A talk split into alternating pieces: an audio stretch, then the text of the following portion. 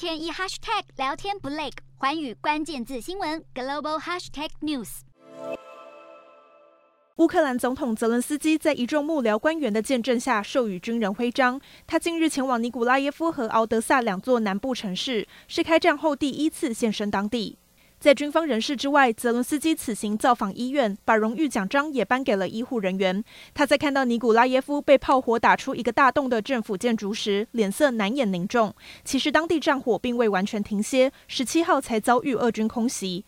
不过好消息是，乌克兰苦守三个多月后，终于获得了欧盟候选国地位，这也让泽伦斯基振奋地向全民信心喊话。乌克兰在通往欧盟的道路上看似迈进一大步，但要走的路依旧漫长。纽约时报指出，接着还要经过很多年时间，乌克兰才能真正入会。欧盟执委会表示，乌克兰的高层贪腐，还有盘根错节的政商势力等等，都是目前最主要的障碍。